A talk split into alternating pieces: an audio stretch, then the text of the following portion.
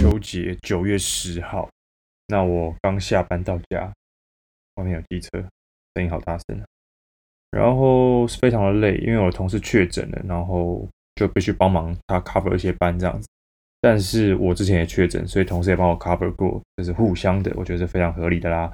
好啦，那今天想跟大家聊聊，就是有关于打工的故事。好了，因为其实相信很多人都会，嗯，知道我就是从出社会到现在二十七、二十八岁的时候，我都是以打工的生活、打工仔的身份去度过的。那打工真的有非常多好处，我等下一一跟大家来分享。对，好啦，那不知道有没有人跟我一样，就是也是比较喜欢打工，然后打工的经验比较多的。当然还是有缺点啦，因为打工的那个收入毕竟比较不好嘛。对啊，但是也有，如果你在外面还有别的工作的话，其实当个打工仔是非常非常非常好的。那打工的话，我做过夜市的煎台，我也做过朋友开餐车创业，我去帮忙。那个时候时薪其实是一百四十块，但是他只给我一三三，然后没有保劳健保，但我做的很快乐。对，那。嗯，我还做过 Zara，还有内湖的他们公司的办公室，算是一个原物料进口公司的办公室。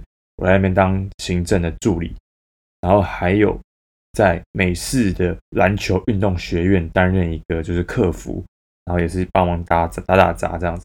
当然，我的工作能力其实没有特别好，但是我对于呃与人接应方面我还算蛮擅长的，只是不敢讲自己多擅长啦，但是就是。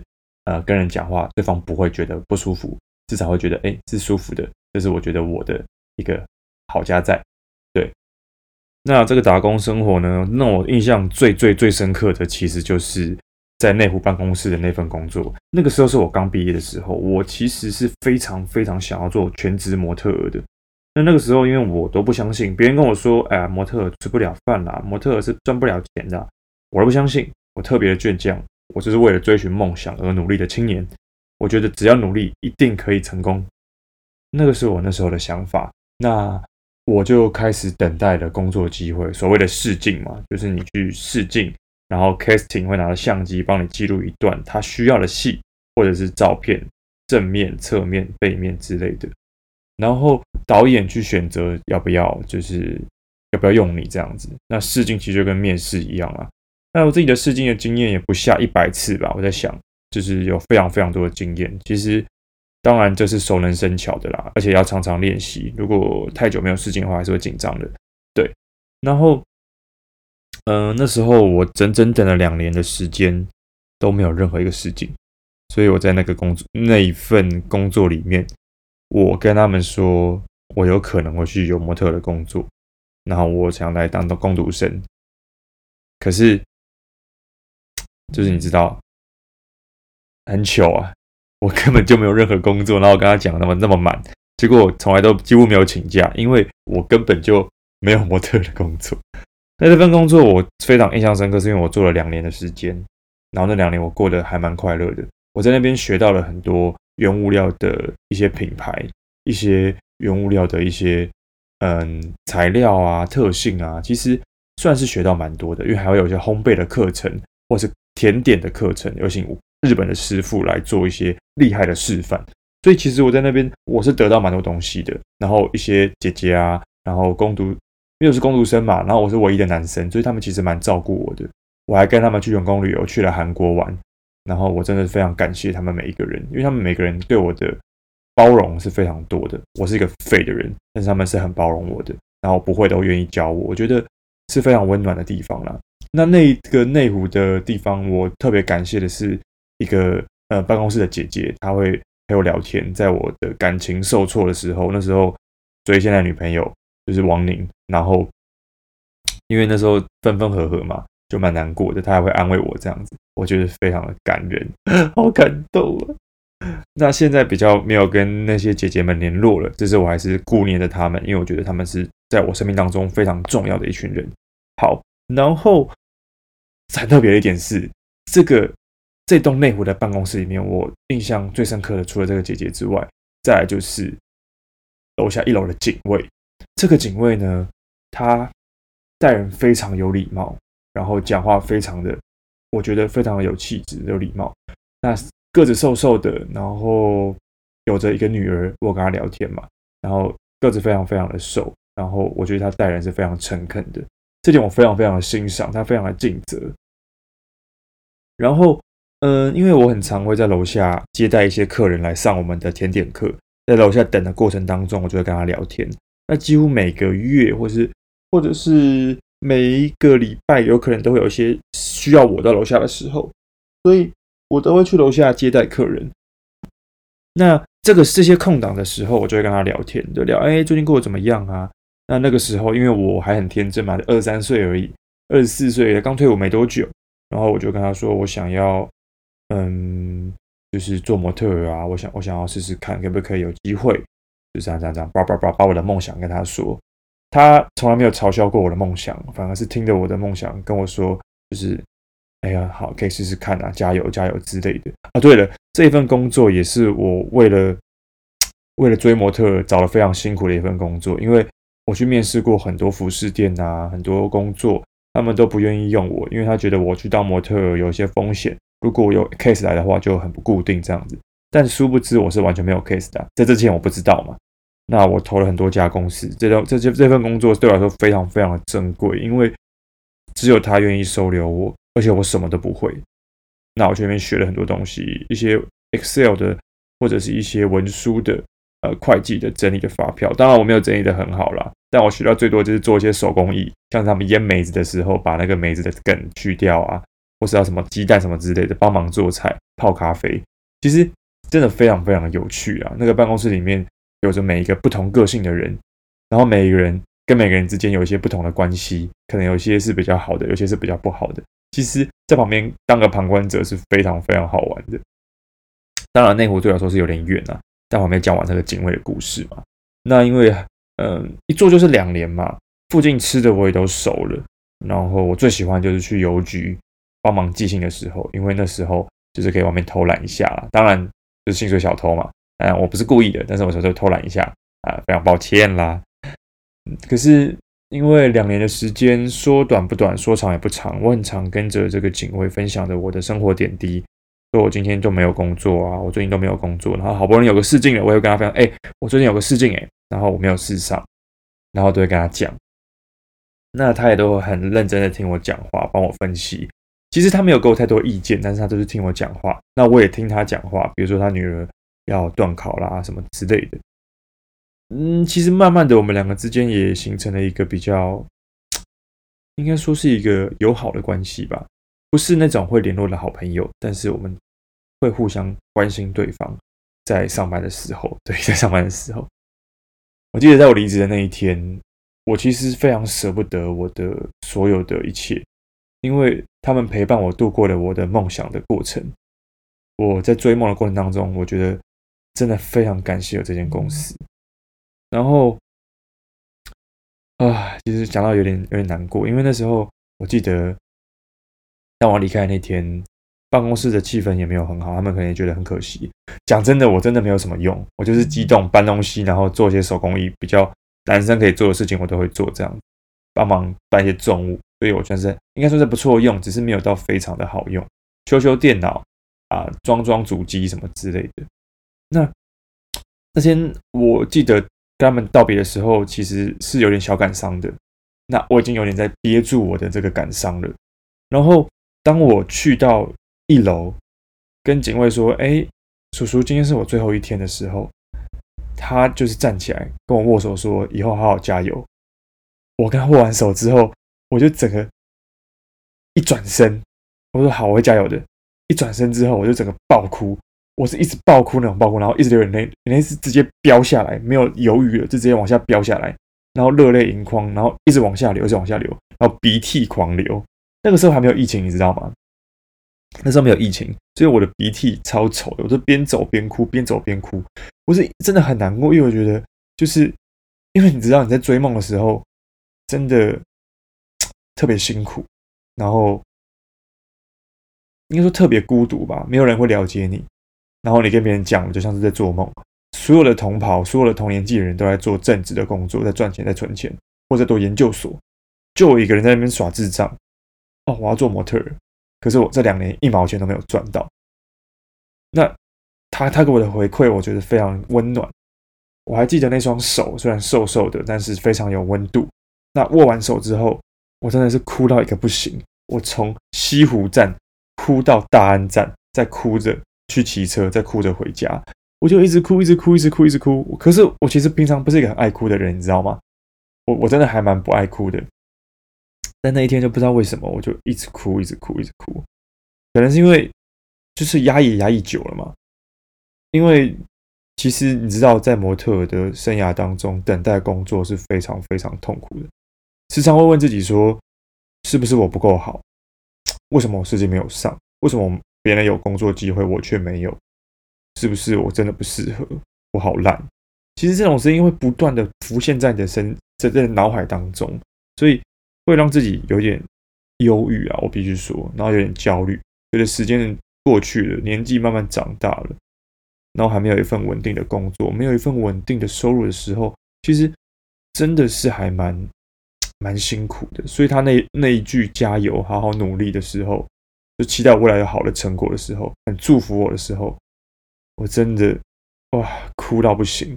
我相信，如果我在七楼，那时候我之前都在七楼上班的。如果我的同事跟我说“好好努力，好好加油”的时候，我应该会哭出来。可是因为我不想要哭，所以我就直接转身离开了。对，哎，我记得那时候发了一篇文章，我边打边哭，然后同事们有了下来留言。我记得在内湖的西湖站那边是我一个很重要的地方，虽然我从来都不会再去那个地方了，但是。对我来说，在那边我有了很多很多不同的回忆啊，这是我打工的故事啊。那之后，我从这个工作换到了篮球的工作，篮球训练营的工作，那边的同事也非常非常的好，我真的觉得非常好。我很幸运就遇到一些很好的同事。然后，可是很可惜的是，那时候疫情爆发了。那爆发了之后呢，我就被裁员了，因为那时候他们需要租场地嘛，那租不到场地，所以其实我的工作也没什么用。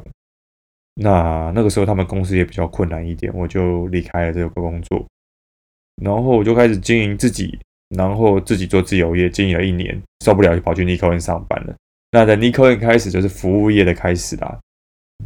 我前面讲了好多我自己的故事了，那我其实今天主要只是想要跟大家分享如何成为一个好的销售员呢？其实一个好的销售员，我觉得要具备很多不同的条件嘛。那一个好的销售员也会遇到。对付不来的客人，这是一定有的，因为每个人适合的领域不一样，每个人适合接的客人也不一样，所以这个是非常有趣的一个地方。那我自认为我在 Nico 接客的方式是还蛮有趣的，然后也蛮让客人喜欢的。其实我最近换了一份新的工作，然后在这边是需要有比较有业绩压力，然后销售的手法也不太一样，因为有 有。嗯，不同的品牌，然后也有很多不同嗯类型风格的东西，所以比较需要做介绍，然后也比较小众一点，所以很多东西我不去介绍的话，大家都不知道是什么东什么品牌，我不知道它的价值在哪里，所以这时候我们的嘴巴就非常的重要了。那其实刚来的时候我蛮不习惯的，我今天是有小小来抱怨啊，但是我其实没有觉得我的同事怎么样，同事不好，我先声明，我的公司的所有人都是很好的。那因为我本来比较怕生，所以我其实在嗯接待客人的时候，如果旁边有在看的话，我是有点害羞的。其实我不是，我平常不是这样的人啊，只是我可能因为他们在看的时候，所以有点紧张，那就会有点不好意思，而且又不熟嘛，你知道，我就是一个怕生的人嘛，那这是我的缺点啦。然后有时候我会觉得遇到一些客人。然后感觉同事们有想要帮忙接、想要帮忙我的时候，我就会退一步，我就会觉得很哎格格不入，你知道吗？就是会让我觉得我无法正常的发挥。其实我可以发挥到发挥到一百分，但是我觉得我只发挥到六十分而已。对，所以其实自己还是需要再努力突破一些自己嗯比较不擅长的领域了啊。这时候因为我的每个同事他的销售方法都不一样嘛，所以他们教导我的也都不一样。然后有时候也会，我会觉得有一点太多了，你知道吗？太多资讯进来了，然后有些方法确实不一定适合我，但是他们跟我讲的话，我确实可以学习他们的优点，所以就有就有有那个督导就跟我说，哎，可以学习每个人的优点，然后去做调整。对，那我会觉得啦，他们好像就觉得我是废物的感觉，让我有点不爽，你知道吗？只是我我知道他们不是故意的，毕竟我是新人嘛。那我当然也是非常谦卑的，我这个人是非常谦和的。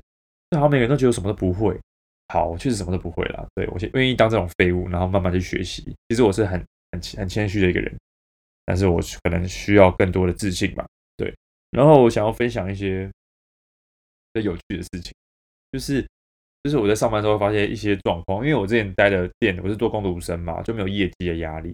那我就发现业绩这个东西真的是非常的可怕，业绩这个事情有可能影响一个人一整天的心情。好比说，有时候上班的时候，讲真的啦，业绩不好的时候，大家都紧张嘛，一定会有点压力在的。那每个人面对这种压力的时候，方法也不一样。我就觉得有时候有些人啊，他们遇到压力的时候，或是真的感觉要挫赛的时候，业绩超烂的时候，整个会影响整天的心情，然后就很脸很臭，或者是心情不好。那这都合理嘛？可是我因为我是新人嘛，那我就会觉得超尴尬的啊。想说干怎么办？他是不是不爽我？我是太废了，我帮不上忙，所以我压力也变得很大。那上班就变得特别紧绷，然后有时候可能有客人进来，然后真的就是那种脸很臭的客人，就只是想来逛一逛，然后不想要我去烦他这样子。那因为我们这边的销售方式是比较需要介绍的嘛，所以我去介绍的时候，他们就会觉得很烦。那最后他就直接走掉了。那他们就可能就觉得说啊，你一定是有人没有介绍好啦，我的方式错误了啦。其实我压力好大，像我有我我记得我有一次帮忙介绍一个客人帽子。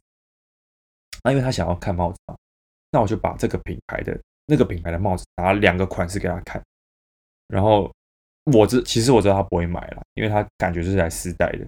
那我还是跟他分享说，哎，这是我们日本线的一些圈片的设计什么之类的。然后当我介绍完，他直接走，因为他接他戴完就走掉了嘛。我知道他不会买，我早知道他不会买的。可是这时候就有人来跟我说，哎，你刚刚不该拿帽子给他看的，你应该一顶一顶好好的介绍，介绍的很深入。这样才对。其实我想心里会觉得说，我想要去反驳，但是我其实不敢反驳，因为我是废物。我会觉得说啊，那个人就是来试戴帽子的啊，他就是想要来看不同款式，他都跟我讲他的需求了，所以我就满足他的需求嘛，跟他讲我们是什么样的店，我们是有选多不同的货，然后我们会进不同的东西，给他看一些不同的东西的东西的搭配不一样嘛。然后我就说哦好，那我下次知道了。就算我心里很赌烂，我还是跟他说好，我下次知道，因为我觉得。他们其实也是为我好了，希望我可以变得更好。那我就希望有一天我可以变成一个更全面的人啦。有时候真的会觉得有些客人很神奇耶，就是，嗯，可能进来之后，我在想他应该是进来之后啦。然后因为我们会比较主动的去销售，他也会装了一副很有兴趣的样子，然后就说：“哦，我想试穿这个，我想试穿这个。”然后穿了大概七八件左右。好，谢谢，我再想一下。其实有时候我会觉得这种客人他们也没有错啦，但是当你今天是一个店员的时候，就会觉得特别的独揽。可是如果你今天是客人的时候，你也会觉得说试穿本来就是我的这个权利啊。所以其实我觉得各有对错啦。那我们当然会觉得说啊，你都试穿这么多了，怎么不会不买一件呢？但我会花很多很多时间呢。啊，当然，真的，我是说我是觉得这样不太好啊。我自己觉得这样不太好，这种想法是不好的。我自己在卖东西的时候，我会希望他记得我们，那下次再回来买。这样，只是我的这种佛系的卖法，在这家店是被否定的。他们会觉得说，当然再来是好的，但是却没有达到今天的业绩的话，啊叭叭叭叭，反正每个人想法不一样啊，所以我还在调试当中。我希望我我不一定会全部听他们的，但是我希望我找到一个平衡点，让两边都能比较舒服一点。那这都是一些我在工作上、打工上心得的一些分享，跟我的一些近期的写照啦，大家可以听听就好，不要抱怨而已啦。但我相信不会有太多人听到，不然很尴尬。对，然后其实，嗯、怎么说？我觉得打工族有个好处就是你可以有很多自己的时间。如果你今天真的有个副业是可以赚很多钱的话，那你又想要找一份打工的话，多赚一点外快的话，我觉得非常非常的适合。所以如果可以的话，我更喜欢当打工仔。因为你不用背了这么多责任，可是你做得好的话，大家会肯定。但是如果你当正职之后，好像做得好就是你必须做的事情，对，这是我觉得它的差别啦。然后打工仔的话，我觉得其实时间弹性这点就有更多时间做自己想做的事情嘛，像是经营自己的频道、卖卖场什么之类的，我不知道。只是我知道蛮多人是有在自己做自己的工作，然后再接一些副业去打工。然后让自己的收入可以多增加个一万两万这样子，我觉得真的非常非常理想啊。所以如果你今天是有想要做的事情，那你也确定它可以赚到钱的话，我觉得你可以找一份打工，然后并行的做，这样的话你生活费有了，也可以用梦想来赚钱，我觉得是非常非常完美的一个计划。好了，那嗯 Podcast 最后我还是希望跟大家分享一些有趣的故事，因为我不希望我的频道呢都在讲一些自己的干话啊、抱怨的一些小小的一些负面的消息，所以还是想跟大家分享一些比较有趣的故事啊。那其实因为毕竟你知道，有趣的故事，一个人生命当中能有几件有趣的故事，讲真的真的太少了，所以我该讲的其实都讲完了。好啦，节目的最后，我想跟大家分享一些有趣的故事。但是我最近真的没有好笑的故事可以跟大家分享，因为其实我希望可以就是在 Podcast 当中讲一些很有趣的故事。那我真的，其实一辈子人生当中有好笑的故事真的是有限，你知道吗？最好那么多，可能就是每一天都那么好笑啊！一定是要找更多不同人来合作，才会更越来越好笑。嗯，那因为之前有个合作的案子，可是我已经合作好了，不是案子啊，就是我跟他合作。然后其实已经录完了，录了三十几分钟，我觉得超好笑的，还有一些被骚扰的故事啊，那种真的很经典的故事，只是最后居然声音出问题，所以我就没有把它上传。我真的觉得非常可惜。那之后我还是会寻找一些合作，然后来录 podcast。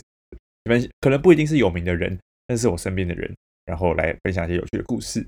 那最后我也想跟大家就是投稿一些问题来问我。那我在下一集的 podcast 上都可以做回应，做一个 Q&A 的问题的部分，希望大家愿意赏脸传个那个信箱或是简讯啊，不要简讯啦，就是传到信箱里面。然后就是我会在下面留个信箱，那里面会放很多，里面就是专门收集大家问题的一个信箱。那如果你们有任何问题的话，都欢迎留言告诉我，欢迎留言，不要吝啬，欢迎寄信告诉我。那我会在下一篇 podcast 当中做一一的回复。感谢你们。欢迎 follow 我的 IG，哎，我有有以及我的 YouTube 频道，灰尘村长，我是六如，拜拜。